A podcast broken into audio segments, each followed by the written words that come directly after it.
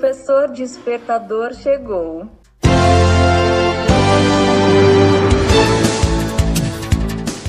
Olá, eu sou o professor Diante Vasconcelos e estou aqui para mais um podcast.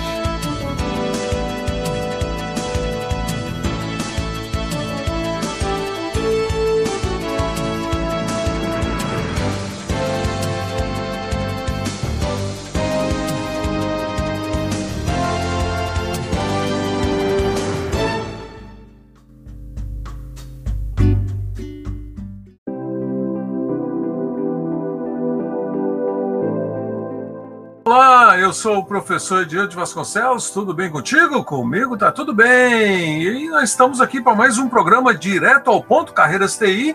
Não estou sozinho, estou com o professor Adão dos Santos. Bom dia, boa tarde, boa noite, meu amigo, tudo bem? Olá, Ednil, tudo bem? Boa tarde, boa noite, né? Bom dia para os nossos ouvintes, boa tarde, sei lá. É, vamos lá, vamos tocar mais um podcast aí, vamos mais um. Vamos, eu quero fazer, é, dar uma nota aqui, porque os ouvintes podem estar estranhando que só ultimamente só nós dois temos feito o programa e tem cinco, cinco âncoras, né? Que é o Cleudson, é, o Márcio, o Alexandre, eu e você. Só que os outros estão com algum problema de agenda, estão com compromisso de trabalho, não estão podendo comparecer nos horários que nós estamos gravando. Possivelmente, o Cleudes entrou em contato esses dias, o Alexandre entrou em contato hoje, o professor Alexandre, o professor Cleudes. O Márcio também já já está vindo por aí. É só para dar uma satisfação. E nós não temos falhado nenhuma semana. Já está aí, hoje é o, é o 21 programa, se eu não me engano. Já são 21 semanas é, no ar. Então é muito bacana isso. E é só para pontuar. Então vamos lá, o programa de hoje. O que é CV, CVE? É o nosso tema de hoje. Vamos lá, professor. Explique. É, nosso tema de hoje, CVE. Você sabe o que é um CVE, Vinil? Sei nada. Eu, sinceramente, não sou da área de segurança, não sei o que é CVE. Pois é, muitos, muitos de nós é, não têm ideia do que é CVE, mas CVE, na verdade, bom, é um acrônimo, né? Então, é um acrônimo de Common Vulnerability in Exposure, ou seja, é, exposição de, de vulnerabilidades comuns. Ah, tá explicado. Nada mais é, Ednil, do que uma gigantesca base de dados com aquelas vulnerabilidades públicas comuns ao redor do mundo. Então, suponhamos aí que você desenvolva seu sistema, você tem um sistema aí que você comercializa ele, né? Então muitas empresas utilizam seu sistema.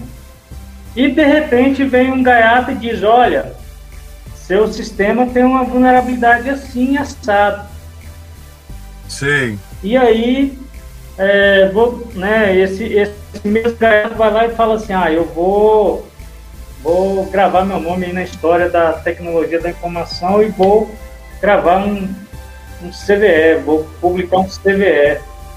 E aí ele entra em contato com uma instituição mantenedora desse, desse negócio aí e coloca essa vulnerabilidade na, na base de, de informações de vulnerabilidade.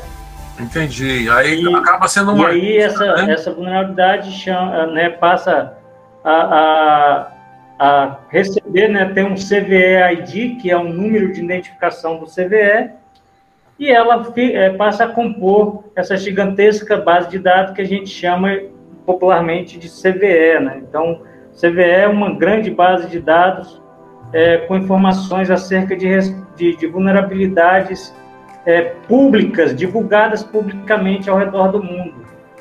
Ah, entendi. E para que serve o CVE? Cara, o CVE, o CVE teve início é, em 99, Ednilson. Mas quando o CVE surgiu, ele surgiu é bem, com, é a, com a. Como é que é? É bem antigo, então. É de 99. Quando ele é. surgiu, ele surgiu com a missão de, de. Como é que fala? Agora me fugiu a palavra, cara. É, identificar, definir, catalogar a, as vulnerabilidades públicas descobertas, entendeu? É, ou seja, no frigir dos ovos, a intenção era, era realmente criar um catálogo, identificar a vulnerabilidade e a partir dessa identificação é, é, dizer, olha, é, apresentar evidências né, do que, do, da vulnerabilidade e catalogar isso.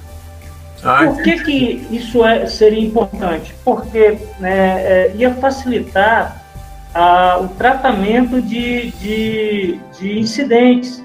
Então, é, você tem milhares de organizações espalhadas pelo mundo e usam, né, que usam é, sistemas comuns, ou seja, é o mesmo sistema, né? Então, ah, você descobre uma vulnerabilidade, você informa todo mundo, olha, esse sistema, o sistema X lá, você tem uma vulnerabilidade assim, toma cuidado.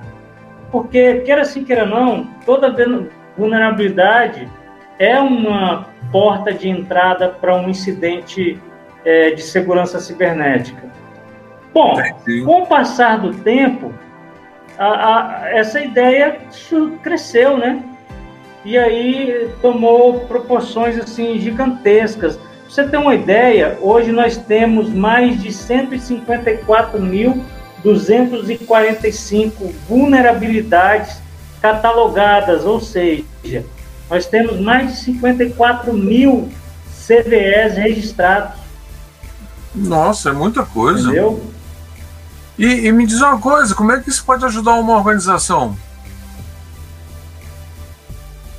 Bom, as organizações é, sérias, ou talvez sérias não seja a palavra correta, mas as organizações de uma maneira geral, as grandes que têm, que operam, né, é, com, com informações críticas, como instituições financeiras, operadoras de cartões, e-commerce, né?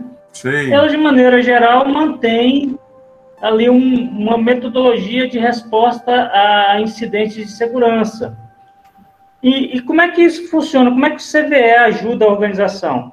Você, ele ajuda você a se antecipar aos, aos fatos, né? Então, por exemplo, vou te dar um exemplo objetivo. Nós usamos é, é, por isso que é, assim, é, é, por isso que é catalogado, né?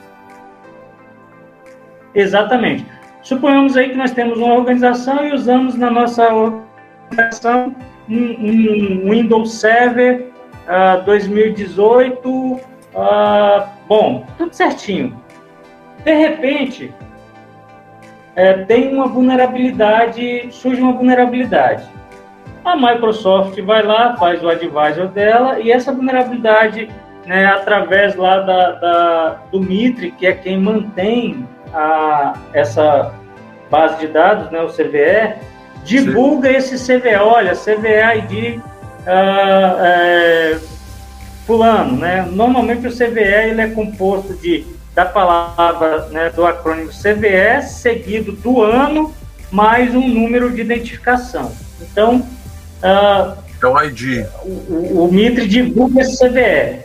Esse CVE vai, cair, por exemplo, nos seus dispositivos de, uh, de, de, segurança. Se você tem um Firewall, se você tem um, um camada 7, né? Se você tem um, um camada 7, se você tem um, um IPS, né, um, um identificador de intrusão, ele, ele vai te alertar é, vai se conectar à base de dados CVE e verificar quais são os CVEs existentes e comparar com a sua infraestrutura, com aquilo que tem na sua infraestrutura. A partir daí gera um alerta. E aí você sabe, olha, semana passada teve um CVE do Microsoft Windows 2018 e eu estou vulnerável a ele, eu tenho que aplicar meu patch de correção. E, e é, ela, o CVE ele surgiu para ajudar a, os, os, administradores, os gerentes de segurança a manter o seu parque computacional seguro, né? Então, é, é, basicamente é isso. Uma outra forma de usar o CVS também é quando você mantém rotinas de, de uh, análise de vulnerabilidade, né, de gestão de vulnerabilidades. Então, você utiliza os scanners de vulnerabilidades e os scanners fazem a mesma coisa. Eles executam atividades dentro da sua infraestrutura e comparam com a base de dados do CVE e aí, nessa comparação, ele verifica o que tem na base e o que ele encontrou na sua estrutura. Se ele encontrou algo na sua estrutura que tem assinatura da base de dados, ele te, ele te diz: olha, você tem um CVE no seu servidor fulano, CVE é esse, esse, e a sua a correção se dá desse jeito. O CVE é, uma, é importante lembrar, Edmil, que os CVEs é, ele não só cataloga, ele te, ele te dá uma descrição completa do que é a vulnerabilidade e como ela pode ser explorada. Muito importante. Então ele diz, olha, falha no protocolo tal, que quando submetido a um buffer de tanto, é, ele causa um buffer overflow, por exemplo. E aí, para correção, você tem que fazer isso, aquilo, aquilo outro, ou aplicar o patch do vendor, né, do, do, do desenvolvedor. Uhum. Então, assim, ajuda muito a gestão de vulnerabilidade do CVS, entendeu? Poxa, eu estou vendo que é uma coisa bem bacana, é bem proativa, né? É, você, você ter uma ideia, não, é, é, é, é fantástico, Ednil. Para você ter uma ideia, a Agência de Defesa Americana recomenda e dentro dos Estados Unidos torna obrigatório a consulta do CVS para os uhum. sistemas. É, não, Arthur, dá licença. Para, para os sistemas é, é, corporativos do, do, governo americano. Meu filho apareceu aí, tá, pessoal? É, é assim, criança em casa, né, nessa época de pandemia é complicado. É, tá, Apareceu a voz dele aí. Então, por isso, então, devido a toda essa dinâmica, tem como você fazer essa reportagem, né, do, do CVE. Você faz uma, uma reportagem Sim. dele. Já por, por essa Sim, é, é, é, é, o interessante, como surge o CVS, Edmil? É, é exatamente no. Voltamos ao começo da nossa conversa, né? Uhum. Olha só. Ah, bom, é, CVE surge assim, ó. Você, o, o, mais interessante do CVE é que você não tem um, um grupo específico para investigar possíveis vulnerabilidades. Você é, mantém a base lá e você convence as pessoas pelo mundo afora a investigar seus próprios sistemas. E aí suponhamos que você encontrou lá uma vulnerabilidade no sistema lá, uh, sei lá, num no software. No OBS, né, que é um, que é um sistema que a gente que utiliza muito aí para videoaulas, né? Certo. Você encontrou uma vulnerabilidade lá. Você, você, ah, tem vulnerabilidade? Tem. Você reporta para o desenvolvedor do sistema e aí você reporta para a, a, os CNAs, né, que é, são as, é, é, as, as certificadoras as autoridades certificadoras de CVEs, né? Uhum. Você diz, olha, eu encontrei o CVE fulano, a, encontrei uma vulnerabilidade assim, assada, ela pode ser explorada assim, quando submetida a isso, aquilo, aquilo, outro. E aí, esse reporte vai passar por uma análise da equipe do, do né, da, da autoridade, é, tem um nome específico, deixa, deixa eu só te trazer o nome aqui, ó, é a CNA, né? As CNA são as CVRs Numbering Authorities, né?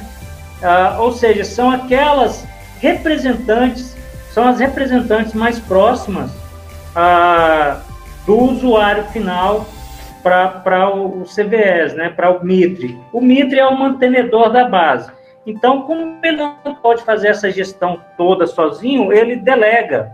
Então, nós temos aí 160 e poucas, eu acho 150 e poucas é, entidades que são, são definidas como, como CNAs, são né, autoridades é, é, certificadoras. Então, é, acho que é 151, parece, 161.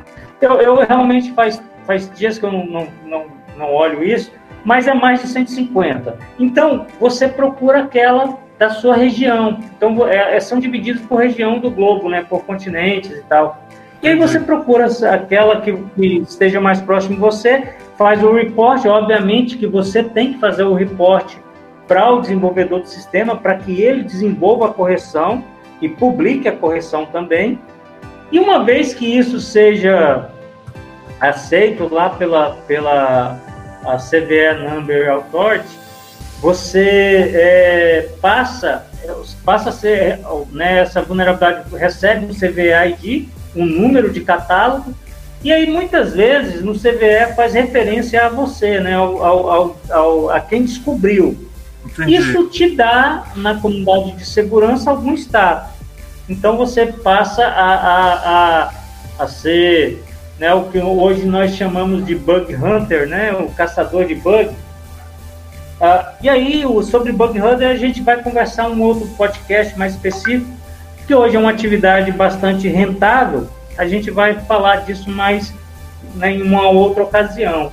Mas, em síntese, os CVS surgem assim. É bastante interessante a dinâmica porque você mantém uma comunidade ativa, né, trabalhando uh, para o bem comum, né? Entendi. Então o CVE serve para poder fazer um catálogo, tipo registros de todas as vulnerabilidades do sistema, sistema distribuído, é, sistemas que operacionais, só para ver se a gente está entendendo direitinho né? Aí você falou como surgem, você falou da organização, a importância, você falou para que serve e o que é. Aí você falou de scanner também. O que são esses scanners de vulnerabilidades? É.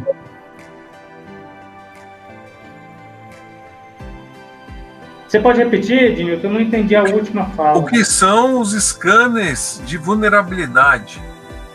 Ah, beleza.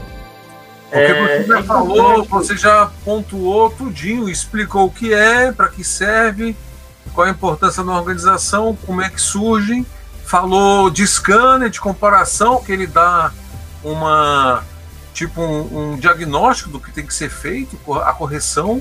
Mas eu queria saber mais, fala mais um pouco dele, os scanners de vulnerabilidades.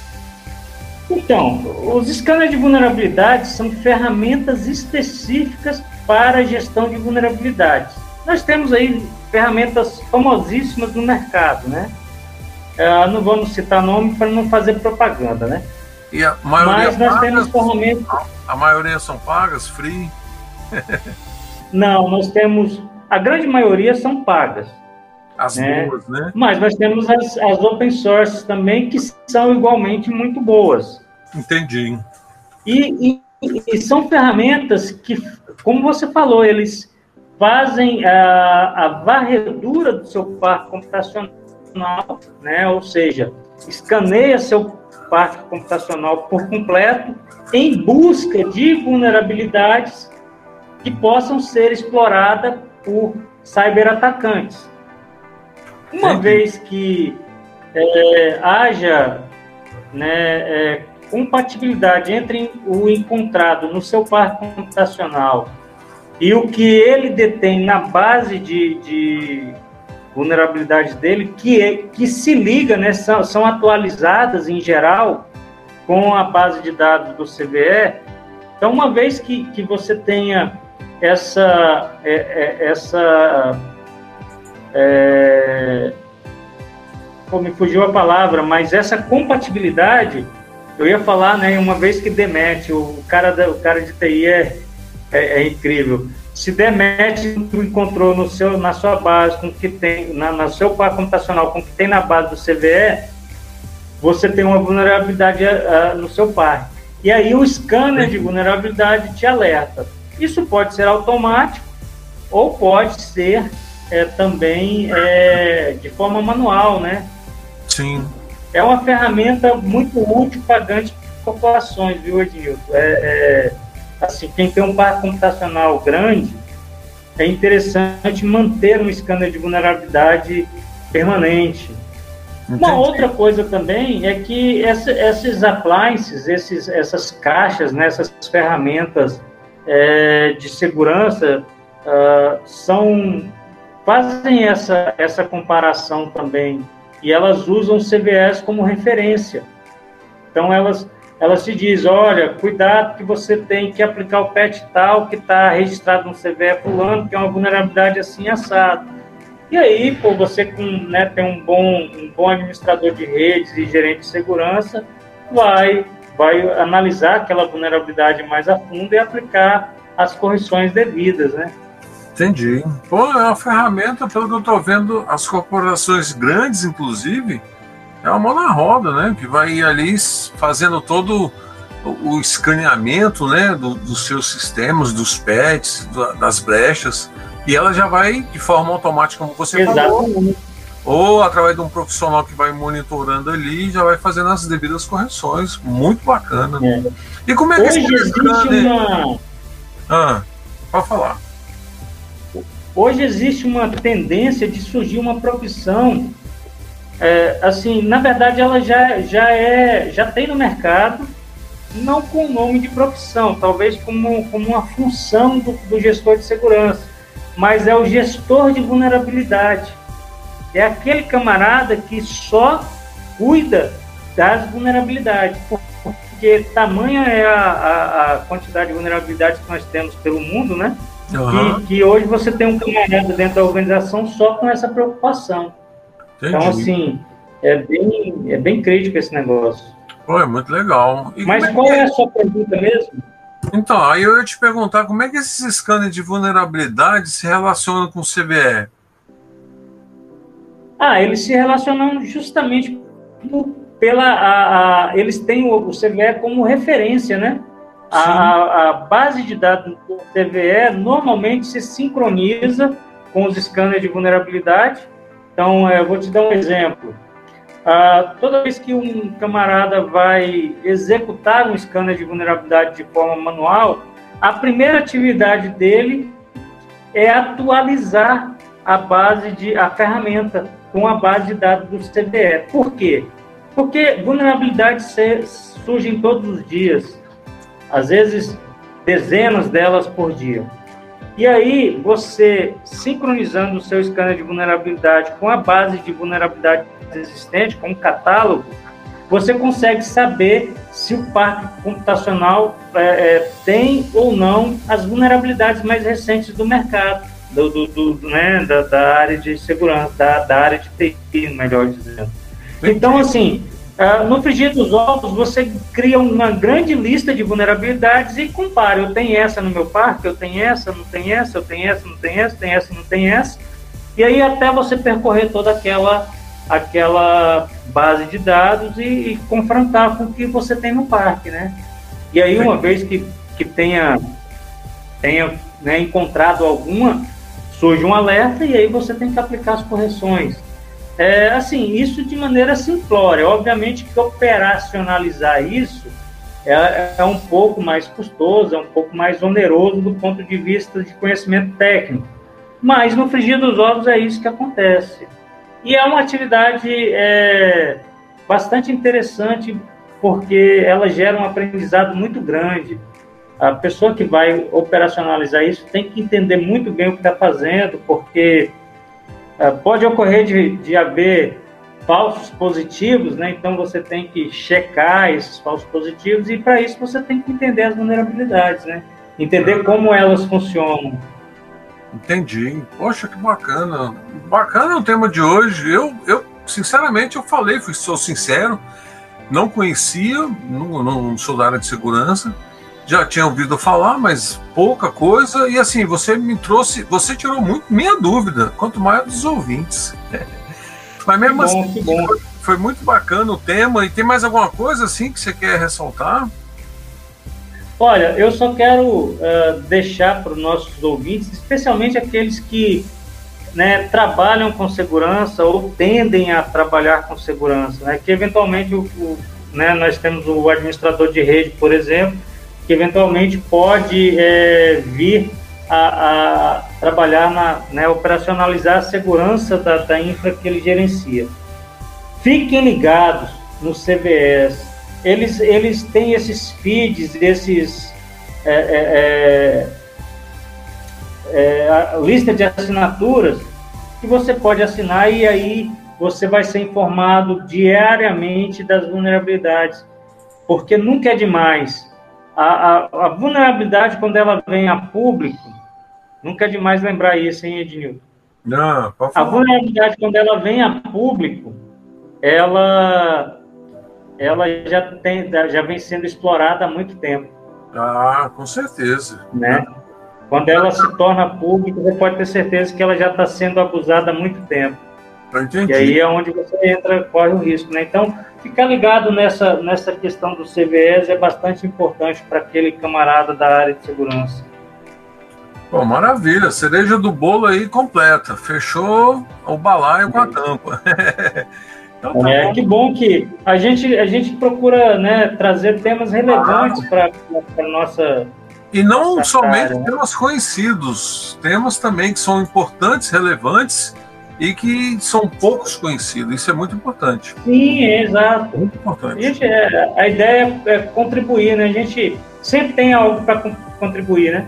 Claro, todo conhecimento pode e deve ser compartilhado. Exatamente, meu amigo. Então posso fechar? É, eu acho que sim, né?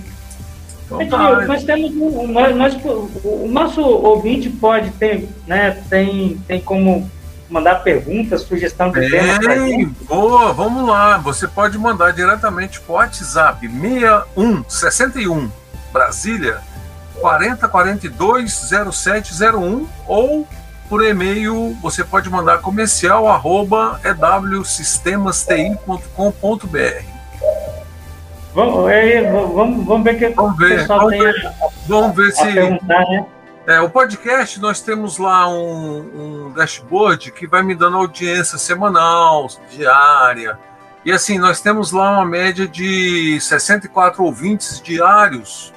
E assim, são. É, tem 200, 300 que ouvem é, semanalmente, mas aqueles que assistem, ouvem, né?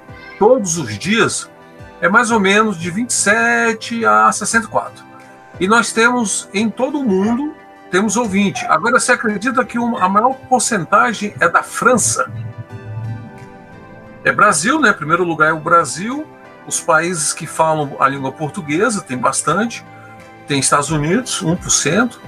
Mas 8% são da França. Caraca, Ednilson, essa é uma informação relevante para mim, cara. Então, eu, eu tenho que Estamos sendo ouvidos na França. Pois é. É muito bacana. E outra é o, eu, vou, eu vou te falar mais. O podcast é o Professor Despertador, está em nove plataformas. Nove. Spotify, o Apple, Deezer, do Google, Castbox. Você pode procurar em nove, tem mais de nove plataformas. É, outra coisa interessante que eu acho legal falar, é, o podcast também ele tem mais audições nas matérias que eu trago da revista Carreiras TI. Pasme, eu passei uma semana sem nenhuma matéria, né? Por que que eu faço? É, a gente grava todas as matérias de, das revistas. Nós temos feito isso a partir da de, se eu não me engano, começamos com a de janeiro. Falta novembro e dezembro. Mas já está em dia. Janeiro, fevereiro, março, abril. Estamos gravando agora de maio, que foi publicada dia 10 de maio. E já está saindo agora 10 de junho a de junho. Então, aí a gente vai publicar depois. A gente vai gravar, né? Ler, pegar as matérias, ler direitinho, ler o nome do colunista, ler o currículo do colunista. E você sabe que as audições maiores são nas semanas que tem a matéria da revista. Legal, né? Pô, que bacana, cara. É, é são dados importantes. Para você ter ideia, né? Estratégia. Essa semana agora que foi matéria TI teve 380. Tô te falando, um negócio bacana. E o podcast já está mais ou menos, agora em abril fez um ano. Nós estamos com quase 21 mil audições em um ano. E eu gravo todo dia, só domingo, só domingo que não tem nada. De segunda a sexta tem gravação. Entendeu? Que bom, cara. Que bom. Conteúdo referente à carreira. Né? É, é um negócio muito bacana, muito, é muito bacana mesmo. Inclusive ontem, para você ter ideia, o Santos, ah, estamos conversando mesmo. É, eu entrevistei uma aluna, ela entrou, tem 15 dias ela entrou no clube No Code, lá na nossa área de cursos, né? São 19 cursos, 450 aulas.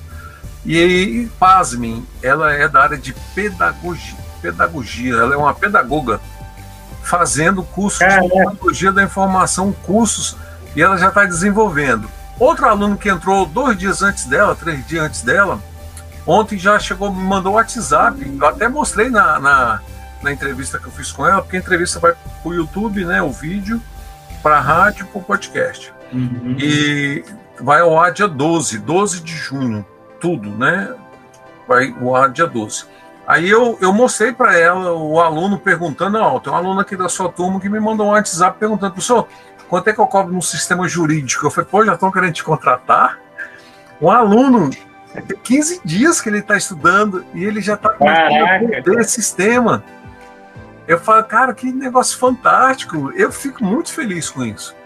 Aí eu tive que preparar é uma aula para mostrar para eles, porque lá na área, lá, Santos, não sei se você sabe, não é só uma área de cursos, é, é uma área, é porque é um clube de assinaturas mensal que o aluno vai pagando mensal e tem um que é anual.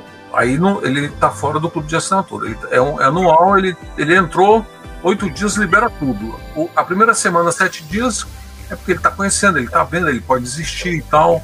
E aí ele prepara um ambiente virtual de desenvolvimento que a gente cria ali no Virtual Box, ensina e tal, para não mexer na máquina dele. Então fica tudo certinho e ali é, o conteúdo da assinatura é um conteúdo focado para a carreira. Ele não é só os cursos. Além de ter as revistas lá, tem vários podcasts, mas são conteúdos exclusivos. Eu ensino precificar, é, precificar sistema, aplicativo. Nós ensinamos a como abordar o cliente, o pós-venda. Então todo, é, uma, é, uma, é uma estrutura assim, muito vasta para os alunos. E eles estão gostando bastante. Entendeu? Que bom, Ednilson. Pois é. Cara. Isso é motivo de alegria. É motivo de alegria. E assim, eu fico muito feliz, porque o feedback deles é. Inclusive, tem o um depoimento deles. Se você quiser olhar, dá uma olhada aí. Clube no code. ewsistemasti.app.br. Eu vou te mandar aqui o, o link. Vê aí, dá uma olhada aí que você vai ver. Tem uns planos aí, tem tudo aí, ó. Clube no Gold. Ponto EW Sistemas TI ponto app.br. Vou te ah, mandar o link aí. É, tem um app, né? Ponto com não, é app. Te mandei o link aí. Peguei aqui. E o ouvinte também quiser visitar, dar uma olhada, tem o test drive durante sete dias para ele entrar, conhecer ele vê. Então tem um conteúdo muito bacana. Dependendo do plano que ele entra, ele cai nesse conteúdo exclusivo. O conteúdo exclusivo é para o prêmio VIP, né? Então é o, é o plano de 99 mensal. O de 79 ah, tem algumas coisas, tem algum conteúdo também, mas não é total como o outro. E tem um que é mais baratinho, que é só os cursos mesmo. E tem alguma, algum suporte também, mas já é mais restrito, né? Hum. Entendeu? Então é muito. Ah, bom. entendi. Mas é bem legal. Acessou o site? Tô acessando aqui, minha internet tá lenta, cara. Agora, é, não foi não. Mas depois vai, depois você, depois você dá uma olhada aí. É, depois eu. Ouvinte também. Sem, sem problema. Então, bacana, é, depois, professor. Depois eu vou entrar. Sim. Eu vou fazer o encerramento, então, do nosso programa.